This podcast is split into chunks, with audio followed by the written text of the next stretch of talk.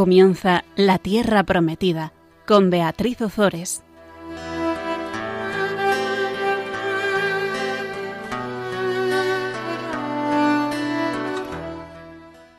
Buenas tardes, queridos amigos de Radio María. Aquí estamos un miércoles más con todos vosotros compartiendo la palabra de Dios. Buenas tardes, Fabián. Buenas tardes, Beatriz.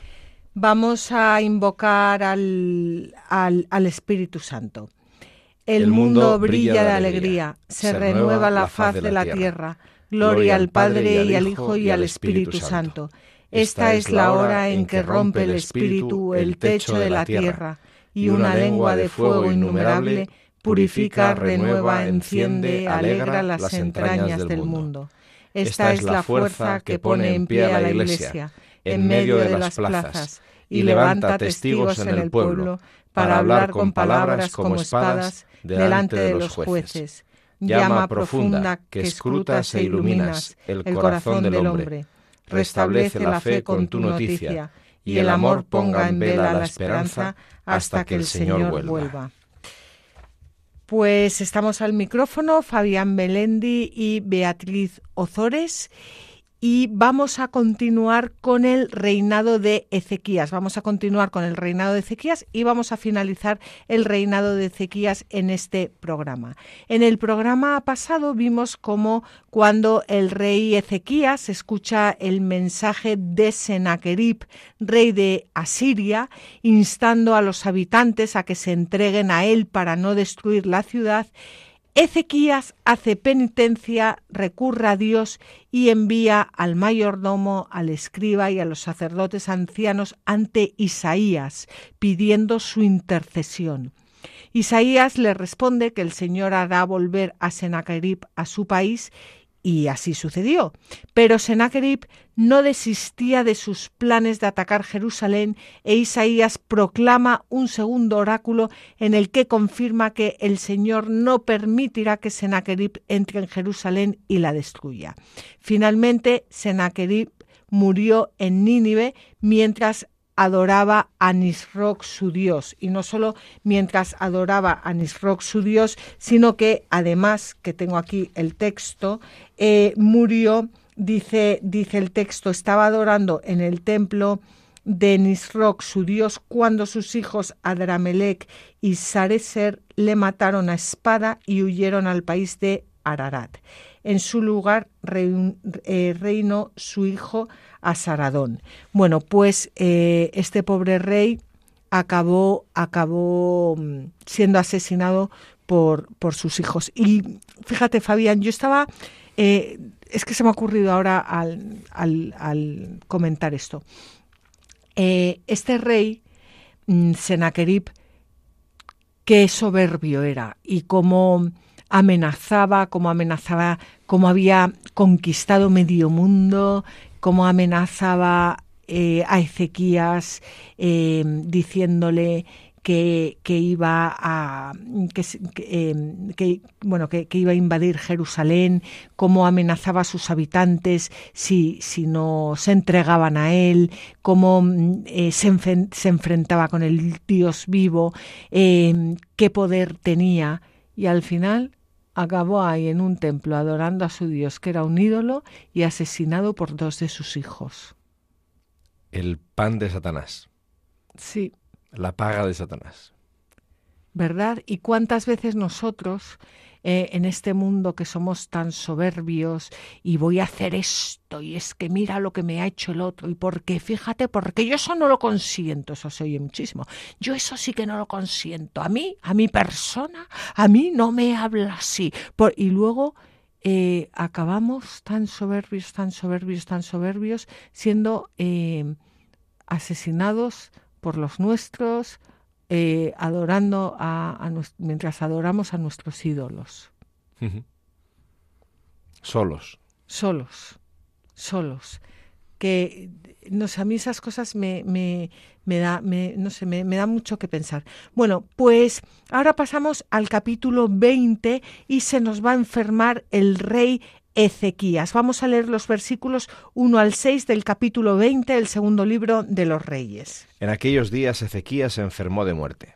se acercó hasta Isaías, hijo de Amós, el profeta, y le dijo, Esto dice el Señor, ordena lo referente a tu casa, porque vas a morir y no vivirás más.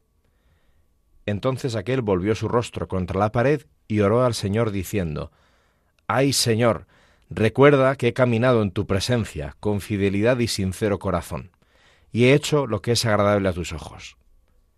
Luego Ezequías rompió en un gran llanto.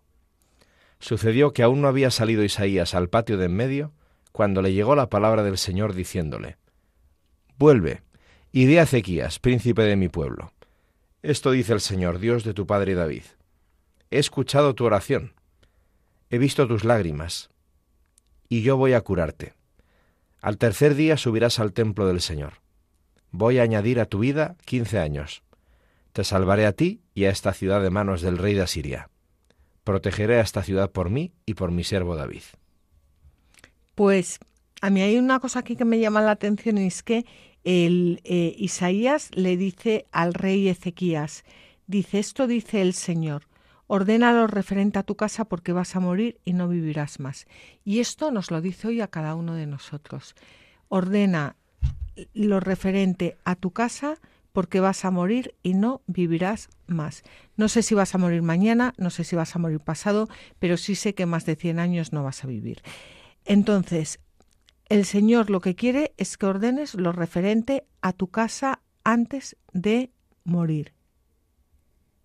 Y no solo a tu casa, a lo que se refiere a las cosas de tu casa, que bueno, eso, a tu casa, a tu templo, que nosotros somos templo, eh, eh, templo y sagrario de la Santísima Trinidad.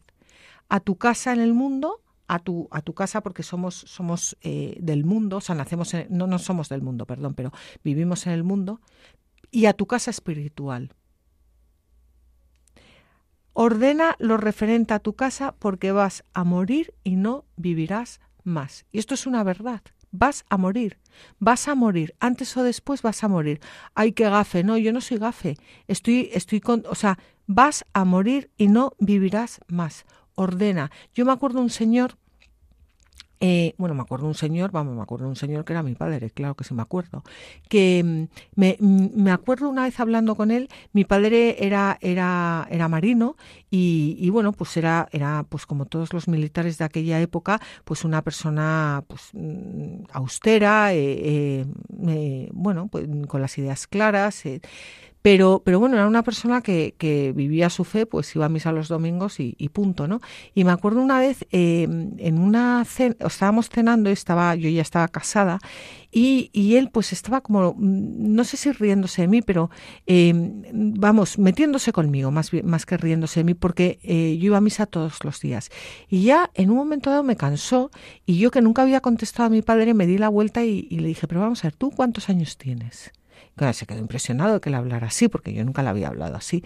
Y me dijo 73. Y le dije, pues con 73 años. Hijo mío, si te vas a morir, si te puedes morir dentro de un año o dentro de 10, pero si te vas a morir, ¿No te parece mucho más sensato, en vez de estar metiéndote conmigo, porque yo iba a misa todos los días, ir tú a misa todos los días? Pues era esto mismo, ordena tu casa, porque te vas a morir. Y se murió efectivamente al cabo de un año y a partir de ese día fue a misa todos los días de su vida hasta que murió. Pues el Señor en ese momento me utilizó a mí, pero es esto mismo, ordena lo referente a tu casa porque vas a morir y no vivirás más. Y porque esto venga en el Antiguo Testamento y se lo esté diciendo al rey Ezequías, que no lo hemos conocido en nuestra vida, no quiere decir que no nos lo esté diciendo hoy a cada uno de nosotros. ¿Y tú le hiciste un favor a tu padre? Hombre, claro. Se lo dijiste por su bien. Yo, o sea, eh, yo, eh, yo sinceramente hablo el Espíritu Santo a través de mí. O sea, yo en ese momento no pensé, ay, le voy a hacer un favor a mí. no, no, pero te salió. Sí, sí, me salió. Bueno, pues eso. Entonces, esto no es un augurio. Qué mal augurio. Qué, no, no. qué amenaza. No, no, al revés. Es toma cuenta de la verdad porque yo quiero que la uses bien. Te vas a morir, hazlo bien. Eh, Muérete bien prepárate para morir bien. Y el, y el rey está, está muy, muy triste eh, y le dice, ay Señor, recuerda que he caminado en tu presencia con fidelidad y sincero corazón y he hecho lo que es agradable a tus ojos y rompe a llorar. Pero está triste porque tenía 40 años y todavía no tenía un hijo, no tenía un heredero. Y claro, el Señor le dice, vas a morir, tiene 40 años y no tener un hijo era... Y era el rey, eh, no había heredero para el trono. Exacto, y era el rey. Y además no solo era el rey, era el descendiente de David. Claro. Claro. Se rompía la sucesión. Se, se rompía la sucesión. Mesiánica. Bueno, y Dios le concede eh, tiempo suficiente, le concede 15 años de vida para tener eh, descendencia y para poder ver la liberación milagrosa de la, de la ciudad. Y, del, episodio de, la curación de, del rey, pues una vez más, una vez más se desprende la eficacia de la oración la eficacia de la oración con la que Dios cuenta para mostrar su, su, voluntad. El Espíritu Santo, por supuesto, nos mueve siempre a imitar la fe de, bueno, de este, de este enfermo y, la fe de, de, de, con de cualquier enfermo. Eh, acordaos el rey Asa. El, el, rey Asa no recurrió al, al, Señor en su, en su enfermedad y este, eh, y este acude, acude, acude al Señor. Vamos a, vamos a leer un comentario de Tertuliano. ¿Podrá Dios negar algo a la oración hecha en espíritu y verdad cuando es Él mismo quien la exige?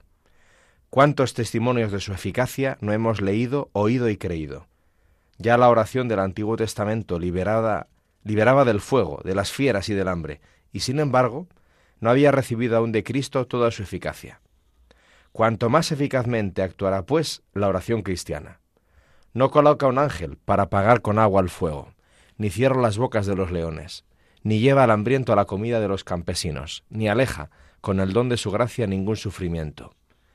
Pero enseña la paciencia y aumenta la fe de los que sufren, para que comprendan lo que Dios prepara a los que padecen por su nombre. Bueno, pues ya nos pueden contar todo lo que quieras sobre la oración, que, mm, que no terminamos de creérnoslo. Efectivamente. Y entonces es, ¿y yo qué puedo hacer? Es que mi hijo, ¿y yo qué puedo hacer? Es que mi mujer, ¿y yo qué puedo hacer? Es que me ha pasado esto, ¿y yo qué puedo hacer? ¿No? Sí. Y también es muy impresionante, ¿no? Como, porque aquí nos hacemos muchos líos mentales, ¿eh? Cuando la gente empezamos a, pensar y decimos, claro, pero entonces, ¿qué es que mi oración va, va a cambiar la voluntad de Dios? Pero claro, si la voluntad de Dios es eterna, entonces, ¿qué pasa con tal? Y dice, no, no, no, es mucho más sencillo que todo eso. ¿Qué dice la palabra de Dios? En esto los orientales, los cristianos orientales son mucho más sabios que nosotros. ¿Qué dice la palabra de Dios? La palabra de Dios dice que Dios interactúa con nosotros. Y la palabra de Dios dice que hay veces, y se nos escapa porque es un misterio, hay veces ¿Cuándo sí, cuándo no? Pues no sé, la historia lo dirá.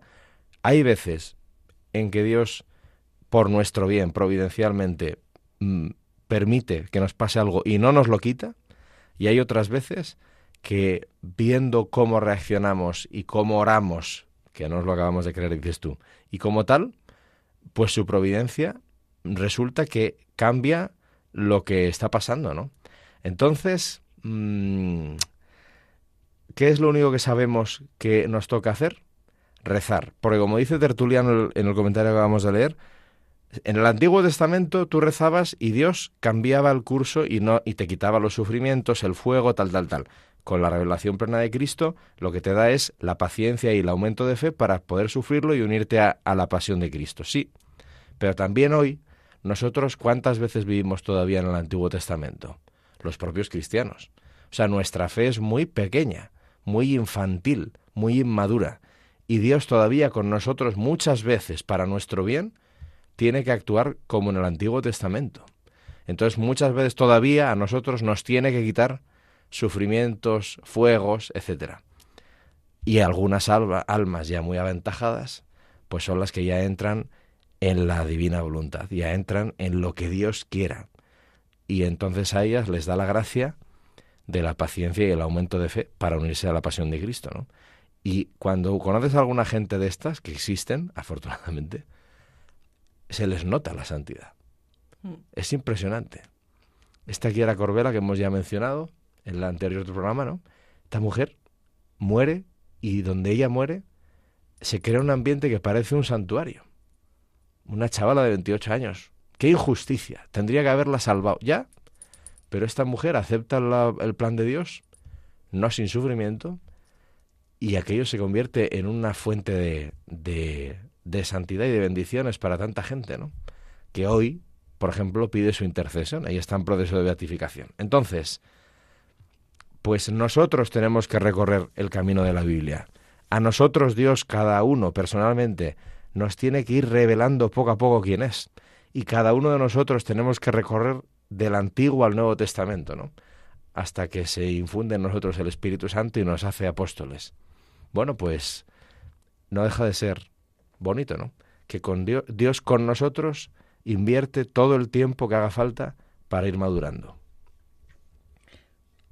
Pues el caso es que eh, el Señor escucha, escucha la, la, oración del rey Ezequías. Eh, Isaías mm, no le ha dado tiempo ni siquiera de irse y ahora vamos a ver lo que ordena Isaías. Vamos a leer los versículos 7 eh, al 11 del capítulo 20 del segundo libro de los Reyes. Isaías ordenó, traed una torta de higos. La trajeron y se la aplicaron sobre la úlcera y quedó sano. Ezequías preguntó a Isaías, ¿cuál será la señal de que el Señor me ha curado y de que vaya a subir al tercer día al templo del Señor? Isaías respondió, Esta será para ti, de parte del Señor, la señal de que el Señor cumplirá la palabra que ha pronunciado. ¿Quieres que la sombra avance diez grados o que retroceda diez grados? Contestó Ezequías, es fácil que la sombra se extienda a diez grados, eso no, que la sombra vuelva hacia atrás diez grados. Isaías el profeta clamó al Señor que hizo a la sombra volver hacia atrás los diez grados que había recorrido en el cuadrante de Ajaz. Bueno, pues aquí lo primero que tenemos es que Isaías ordena una torta de higos. Em, la traen, se la aplican sobre la úlcera y queda eh, sano. Nos dice San Metodio que la higuera simboliza al Espíritu Santo. Vamos, vamos a, leerlo. A veces ocurre también que la vid se refiere a Cristo mismo y la higuera al Espíritu Santo, como indicando que el Señor es la alegría de nuestros corazones y el Espíritu Santo los sana. Por eso se le mandó a Ezequías preparar una cataplasma de higos y aplicárselo sobre la úlcera, significando el fruto del Espíritu Santo que nos cura, esto es, la caridad, como nos lo enseña el apóstol. El fruto del Espíritu, dice, es la caridad gozo espiritual, paz, paciencia, longanimidad, mansedumbre, benignidad, bondad, fe, modestia y continencia. Prerrogativas y dones divinos que el profeta llamó higos a causa de su dulzura. También dijo el profeta Miqueas: se sentarán tranquilamente cada uno bajo su parra y bajo su higuera, y nadie los aterrorizará. Pues es muy cierto que los que se acojan a la sombra, asilo y protección del espíritu y del verbo, no serán jamás turbados de pavor, ni temblarán ante aquel que tiene por oficio perturbar los corazones. Los que se acojan a la sombra, asilo y protección del Espíritu y del Verbo. Qué bonito. ¿Eh? Dice aquí, el Señor es la alegría de nuestros corazones y el Espíritu Santo eh, los, los sana. Me parece una, una preciosidad. Y, y, bueno, es que me, me ha llamado la atención lo de la higuera, porque cuando Adán y Eva pecan, se cubren con hojas de higuera. Desprende un, un, olor, un olor, un, un, olor maravilloso que quitaba un poco el, tufo del pecado. Eh, entonces, el poder, el poder curativo de, de bueno, pues del, del aroma, del, del, pues eso, del Espíritu Santo, el, el buen olor del, del Espíritu Santo. No sé si quieres comentar tú algo de esto. No, solo que la última cosa que dice Metodio es no serán jamás turbados de pavor, ni temblarán ante aquel que tiene por oficio perturbar los corazones, que obviamente es el demonio. El demonio. Pero otra, hay otro santo que define a Cristo resucitado como el que tiene por oficio consolar. Entonces esto es muy importante ah, para la vida espiritual. El resucitado tiene por oficio consolar. Y el maligno tiene por oficio perturbar los corazones. Si lo que estás pensando, sintiendo, haciendo, diciendo, tiene el oficio de perturbarte, cuidado, porque ya sabes de dónde viene. Si te consuela, ánimo, que también sabes de dónde viene. Bueno, yo creo que muchas veces también el demonio te consuela Sí, es para más luego complicado. es más Pero complicado, para pero a, a torzo pero grande, sí, sí. sí, sí, sí. O sea, siempre, siempre mirando, mirando a Cristo. Y al final Ezequías es salvado. Es salvado por su fe, por su fe en el Señor. Em, no, n- la fe no es, porque yo no quiero que esto quede como que si una persona está enferma y tiene y cree que el Señor puede salvarla, que el, que, que el Señor obligatoriamente la tiene que salvar. O sea, la fe, la fe va mucho más allá. La fe es en esperar en el Señor pase lo que pase.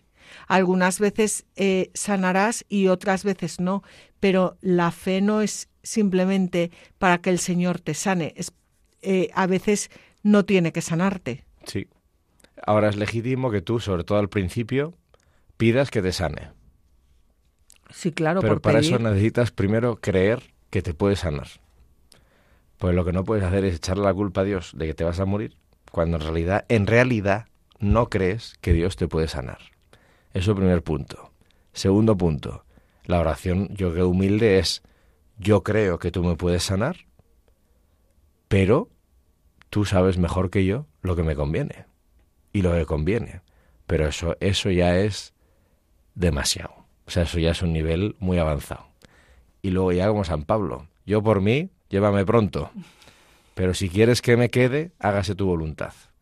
Que eso ya es el tercer nivel. Bueno, pero es que San Pablo vio el cielo, estuvo en el cielo. Claro, cualquiera no se quiere ir. Claro, es que cualquiera de nosotros que, que, que Dios nos lleva a ver el cielo, eh, sería un, lo que sería un infierno se- es no morirte. Pues claro, Claro. eso tenía prisa el hombre. Claro. Sí, sí. O sea, aquí porque estamos, estamos ciegos y, van, y van- vamos un poco y entonces nos creemos que la muerte, que es un horror y tal, pero la muerte es la bomba, sobre todo si te mueres bien. O sea, la, la muerte es que no, no hay nada más apasionante que la muerte, pero, pero, pero, pero claro, si sabes, o sea, si, si eres consciente de a dónde vas, es que San Pablo había visto el cielo, entonces para San Pablo lo, lo que era un horror era quedarse en este mundo Claro. y no estar ya en el cielo. Claro, porque O sea, mi vida es Cristo. Es que cualquier persona que Cristo le haya mostrado el cielo es que la- le hace, o sea, entre comillas, le hace una faena muy grande, porque ya no quiere vivir aquí. Exacto, aunque no desprecie esta vida. ¿Y qué están aplicando ahí? La virtud de la esperanza. Por muy mal que te vengan dadas, tú es que estás en otro rollo ya. Claro, Eso es la esperanza cristiana. claro. Pues, pues Ezequías es salvado por el poder de su arrepentimiento y vamos a leer ahora un comentario de San Cirilo de Jerusalén. Estando enfermo, le dijo Isaías, ordena las cosas de tu casa porque vas a morir y no vivirás más. ¿Qué podía esperar ya? ¿Qué esperanza iba a tener de recobrar la salud? Si el profeta le dice, vas a morir. Con todo, Ezequías no abandonó la penitencia, acordándose de la escritura, seréis salvos si os convertís y estáis tranquilos.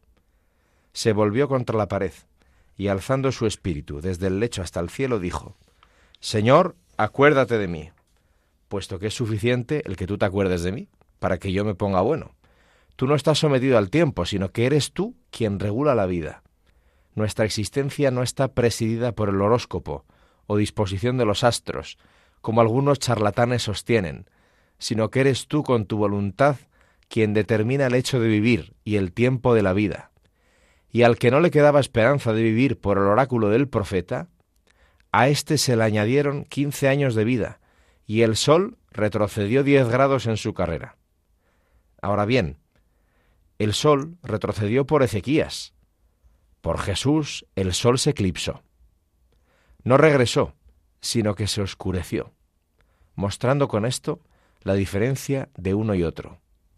Y si pudo el uno detener el decreto de Dios, ¿no podrá Jesús otorgar el perdón de los pecados? Conviértete y gime tú también, cierra la puerta, ora para que se te conceda el perdón, para que se alejen de ti las llamas que abrasan, porque la confesión de la culpa tiene fuerza para apagar el fuego y hasta puede aplacar a los leones. Bueno, pues con este comentario de San Cirilo de Jerusalén vamos a, escuchar un poco de, de música para poder meditarlo.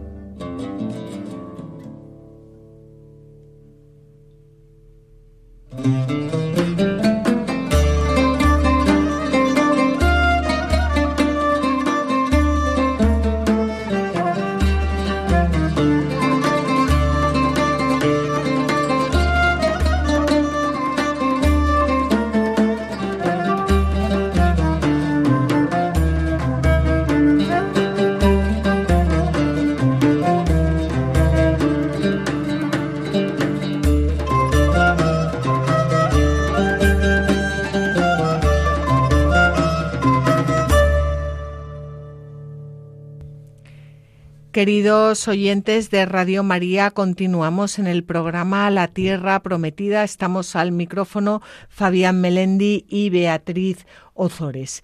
Estábamos comentando en la primera parte del programa la enfermedad del, del, rey Ezequías y su curación milagrosa. Isaías ordenaba llevar una torta de higos, se la aplicaban sobre la úlcera y Ezequías quedaba eh, sano. Y, y, Ezequías le pide una señal a Isaías, una, una señal eh, que le, que le, que, le, que le, no me sale la palabra. Confirme. Que le confirme, eso, gracias. Que le, que le confirme eh, que realmente ha sido sanado. Y la señal que le, que le, da, mm, que le da el Señor es que eh, la sombra vuelva hacia atrás 10 grados que es, em, bueno, acabamos de, justo antes del descanso, del descanso musical, habíamos eh, leído un comentario de San Cirilo de, de, Jerusalén que terminaba diciendo algo precioso. Decía, el sol retrocedió por Ezequías, por Jesús el sol se eclipsó no regresó, sino que se oscureció, mostrando con esto la diferencia de uno y de otro. Claro, la sanación de Ezequías, como todas las sanaciones del Antiguo Testamento, eran parciales. La sanación, la salvación de nuestro Señor Jesucristo era una salvación, una sanación total que traía al mundo, al, al mundo entero. Así es. Así es, porque recordemos que eh, cualquier sanación que leemos en el, en el Antiguo Testamento eh, apunta siempre a, a nuestro Señor Jesucristo. A la salvación. A la salvación. Bueno, pues este milagro que acabamos de leer se afirma en el libro del eclesiástico en el capítulo 48 y en, el, en Isaías en el capítulo 38. Eh, Vamos a leer primero el libro del eclesiástico, capítulo 48, versículos 25 al 28. Ezequías había hecho lo que agradaba al Señor y había andado firme en el camino de David su padre, como le había ordenado el profeta Isaías, grande y fiel en sus visiones. En sus días retrocedió el sol, y él prolongó la vida del rey con el gran espíritu vio los últimos tiempos y consoló a los afligidos de Sión. Anunció el futuro hasta el final de los tiempos y las cosas ocultas antes de que acaecieran. Pues a mí hay algo que, mm, que yo antes estábamos, hemos hablado mucho de la oración y mm, de confiar en el Señor y de la esperanza. Pero yo también quería hacer hincapié en que la oración, sobre todo, lo que, lo que te da es una verdadera intimidad con Dios. O sea, ya aparte de pedir la sanación o, o, alabarle por quien es, o tú ponerte en tu lugar o lo que quieras, pero que te da una verdadera intimidad con el Señor. Y yo creo que ese es, ese es como el núcleo. Luego ya de ahí puedes sacar, eh, pues le puedes alabar, le puedes dar gracias, le puedes adorar, le puedes pedir, ¿no? Pero que el, el, núcleo, o sea, mm, eh, Jesús oraba al Padre y, y, estaban eh, bueno, estaban y están, o sea, y, el Padre y yo somos uno.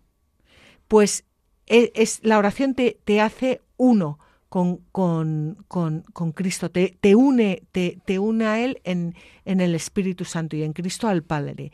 Y que yo destacaría que, que o sea, bueno, yo destacaría, yo, yo os invitaría a que tuvierais esto en cuenta, que rezar desinteresadamente solo para entrar en intimidad con Jesús. Y luego ya, luego ya sí, o sea, hay muchos tipos de oración y, se le puede pedir o se puede dar gracias o lo que sea, pero que, que el objetivo sea siempre entrar en intimidad con Él.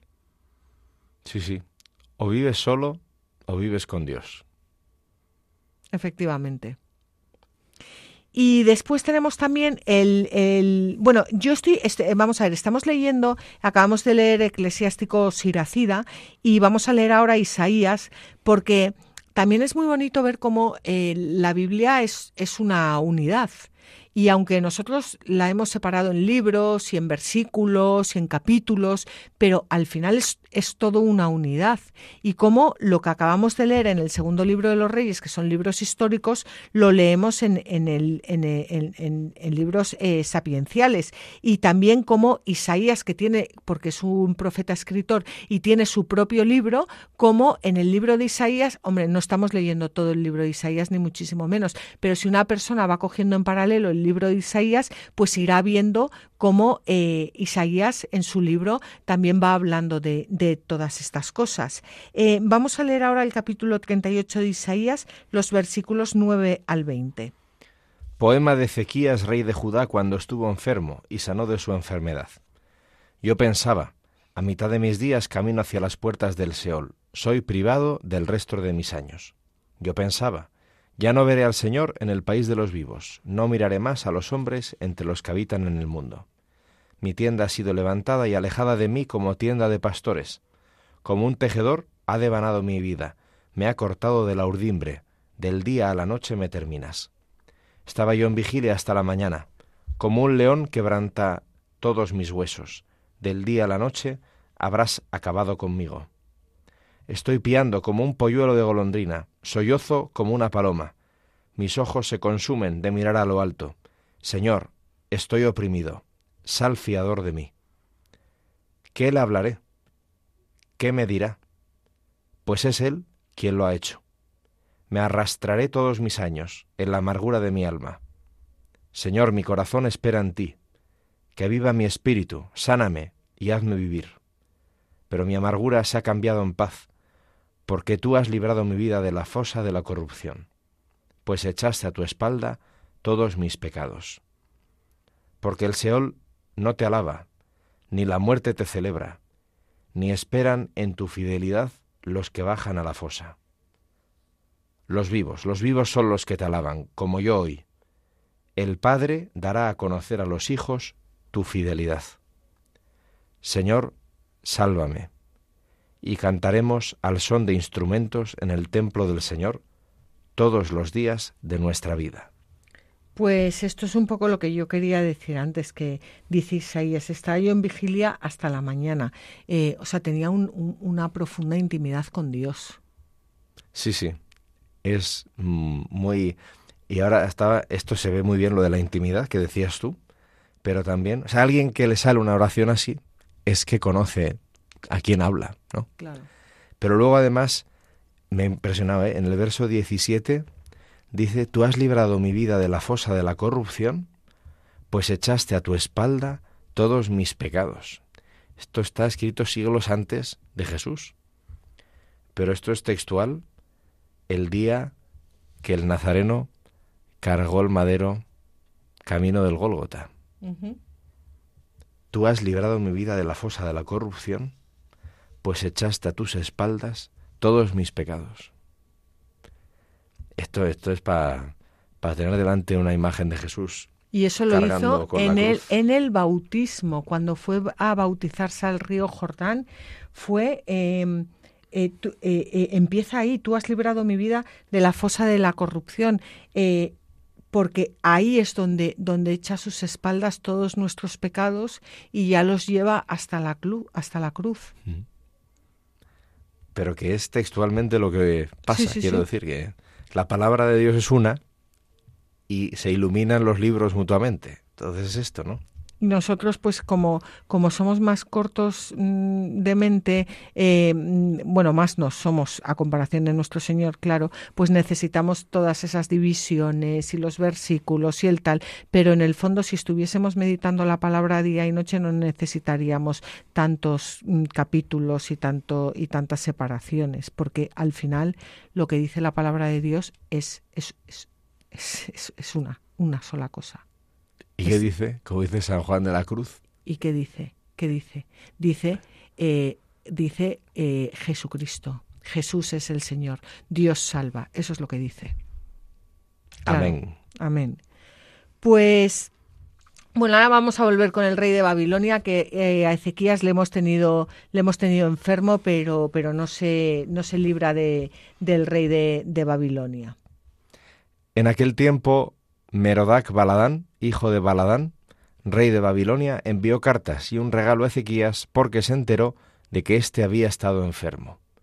Ezequías se alegró por ello y mostró a los emisarios todo el salón del tesoro, la plata y el oro, los bálsamos, el aceite aromático, el salón de las armas y cuanto había en sus tesoros. No hubo nada que no les mostrara Ezequías en su palacio y en todos sus dominios. Entonces vino el profeta Isaías al rey Ezequías y le preguntó, ¿Qué han dicho estos hombres y de dónde han venido hasta ti? Ezequías respondió, Han venido de un país lejano, de Babilonia. Le preguntó, ¿qué han visto en tu casa? Ezequías contestó, Han visto todo lo que hay en mi casa no hay nada en mis tesoros que no les haya mostrado.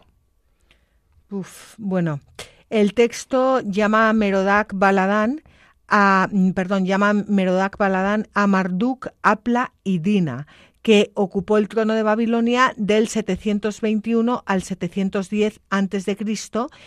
y que, depuesto por Sargón II, volvió a ocuparlo más tarde del 703 al 702 él envía una embajada a Jerusalén. ¿Qué, objeto tiene? Eh, buscar un aliado contra Siria. A ver, tenemos. Eh, eh, hasta ahora hemos estado hablando del rey de, del rey de Asiria que ya se había muerto, le mataron sus hijos y mm, había subido al trono otro hijo. Em, que, y ahora estamos con el rey de Babilonia. Aprovechando que el rey se había curado, porque os podéis imaginar que al rey de Babilonia, Ezequías, le importa, con perdón, un pimiento, eh, aprovechando que se había curado, manda a unos eh, emisarios, buscando aliarse con él para ir contra Asiria. O sea, hasta aquí está claro, ¿no? ¿Y qué hace Ezequías? Pues Ezequías hace el tonto. El tonto. O sea, se sienta halagado porque el rey de Babilonia quiere hacer, o sea, quiere unirse a él. Y se viene arriba. Y se viene arriba, efectivamente. Y entonces eh, le, le, enseña, le enseña, es que eh, le enseña toda su casa. Em, eso es mucho más que enseñar tu casa y decir, mira, este es el cuarto de tal, este es el salón, este es el no sé qué. Le pone toda su intimidad, toda su casa donde habita Dios, pone todo al, al descubierto. Eh, hasta el punto que dice, cuando le pregunta a Isaías que qué han, que, han visto en tu casa, Ezequías contestó, han visto todo lo que hay en mi casa, no hay nada en mis tesoros que no les haya mostrado. O sea, em, no hay nada peor que mm, quedarte al descubierto ante tu enemigo. No hay nada peor, porque te tiene, porque, porque conoce todas tus intimidades, conoce, o sea, sabe por dónde, por dónde. Hoy en día eh, que lo ves, bueno, yo tengo la suerte de que no veo la tele, pero que algún día paso por un bar o tal y, ves a esa gente hablando de su vida y, y, diciendo lo que hace y lo que no hace, y, o sea, no hay nada peor que, que, que te deje más vulnerable que poner al descubierto tu intimidad en manos de tus enemigos, que es lo que, lo que hace Ezequías. Y, Dios le reprende, ¿eh? le reprende, le reprende por su ostentación con, con los paganos. Em, con los paganos a los que muestra todos los recursos utilizables eh, para la guerra. Y esto lo leemos en dos crónicas 32, 24, 26, que lo, que lo voy a leer. Por aquellos días Ezequías cayó enfermo y estuvo a punto de morir, pero suplicó al Señor y él le escuchó y obró un prodigio a su favor. Pero Ezequías no correspondió al beneficio recibido, sino que se enorgulleció su corazón y atrajo el, el furor divino sobre él, sobre Judá y sobre Jerusalén sin embargo, Ezequías se humilló de la soberbia de su corazón y con él todos los habitantes de Jerusalén, y no recayó sobre ellos el furor del Señor durante, durante la vida de Ezequías. Después sí. Em, pues, pues estos, em, estos señores nunca tenían que haber visto los tesoros de, de, de Ezequías, porque los porque, porque codiciaron, eh, codiciaron lo, lo, lo, que vieron y cayó en manos de, de ellos. Eh, veremos más tarde que esos son los vasos, eh, lo que utilizará más tarde el rey Baltasar para, para beber en sus banquetes con sus concubinas. claro. Es muy fuerte, ¿eh? Entonces, vamos a ver qué pasa. Sí, pero, pero no sé yo, es que me he quedado con esto, o sea, de verdad, que, que no, que tantos tesoros que tenemos dentro, que, que por qué, por qué los ponemos al descubierto en, manos de, de, de, de, este mundo que es nuestro enemigo. Es que, es que nos hacemos tan vulnerables y tan, tan, tan, y, y cómo nos pisotean después, porque el mundo, el otro día me decía un señor, eh, mm, bueno, estábamos hablando pues de un tema de una familia y tal, y me decía, me decía, es que el, el dinero no tiene corazón. Es verdad, es que este mundo no tiene corazón. Bueno, venga, vamos a ver lo que pasa. Vamos a leer los versículos 16 al 19 del capítulo 20 del segundo libro de los Reyes. Dijo entonces Isaías a Ezequías, Escucha la palabra del Señor. He aquí que llegan días en que todo lo que hay en tu casa y cuanto atesoraron tus padres será llevado a Babilonia, sin que quede nada. Lo ha dicho el Señor. Tomarán a tus hijos, que proceden de, proceden de ti, y que tú engendraste, y los convertirán en eunucos del palacio del rey de Babilonia. Contestó Ezequías a Isaías, Buena es la palabra del Señor que has pronunciado. Y añadió, ¿Por qué no?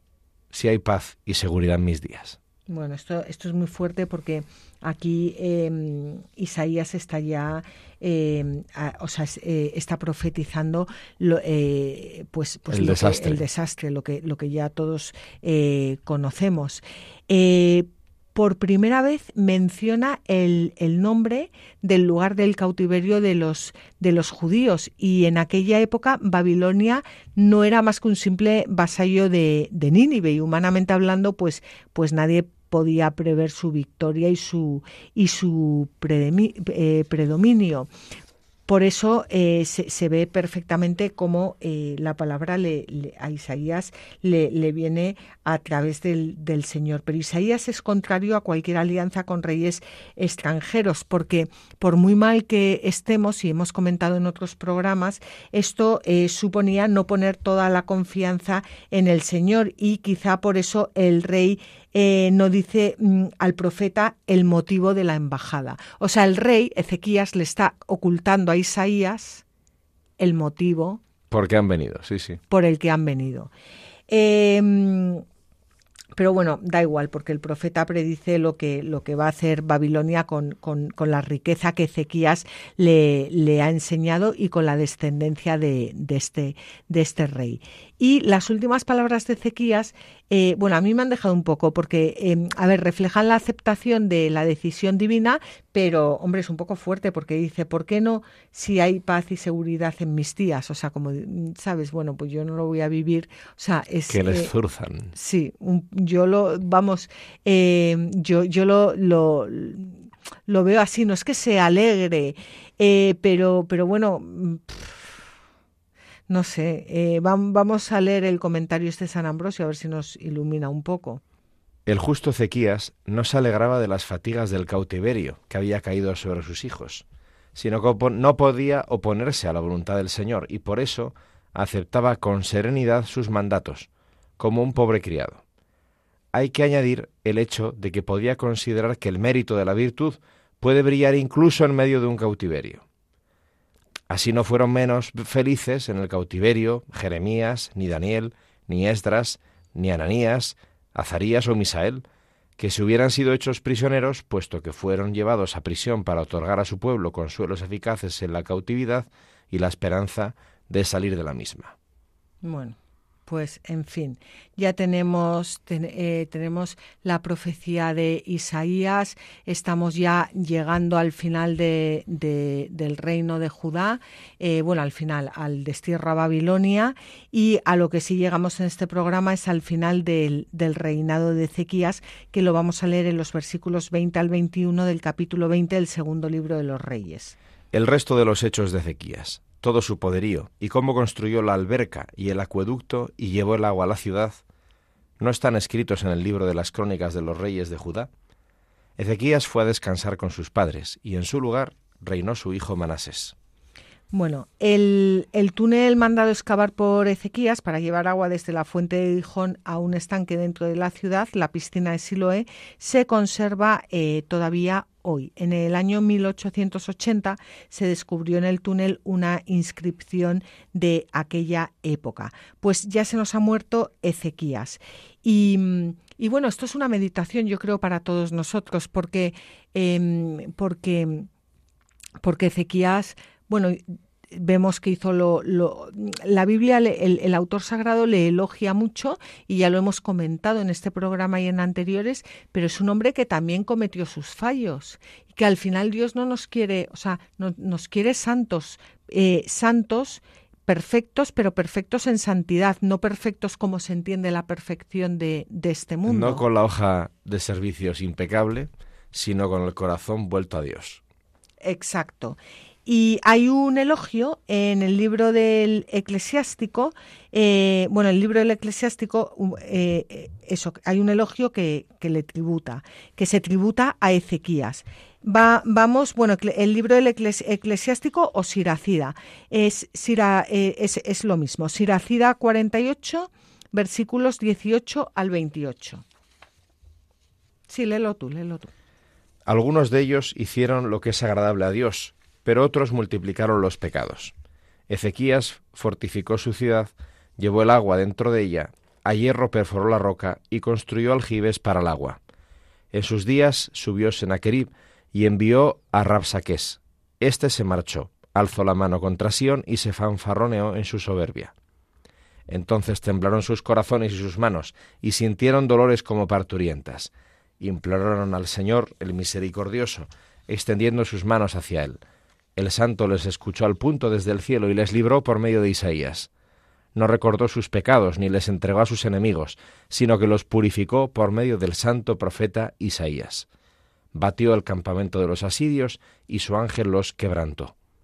Ezequías había hecho lo que agrada al Señor y había andado firme en el camino de David su padre, como le había ordenado el profeta Isaías, grande y fiel en sus visiones. En sus días retrocedió el sol, y él prolongó la vida del rey. Con el gran espíritu vio los últimos tiempos y consoló a los afligidos de Sión. Anunció el futuro hasta el final de los tiempos y las cosas ocultas antes de que acaecieran. Pues aquí vamos a dejar el programa de hoy con la muerte de Ezequías y ya muy próximos a, la deportación a Babilonia. Mm, os agradecemos a todos que hayáis pasado este rato con nosotros. Sabéis que podéis escribirnos a la tierra prometida Podéis escuchar los programas también en la página web latierraprometida.es y pidiéndolos en el programa, em, perdón, pidiéndolos a Radio María en el teléfono 91 822 8010 o a través del podcast de Radio María en su página web www.radiomaria.es. Y como siempre, os animamos a que cojáis vuestras Biblias y no dejéis de leerlas, meditarlas y rezarlas, porque en los libros sagrados el Padre que está en los cielos sale amorosamente al encuentro de sus hijos para conversar con ellos.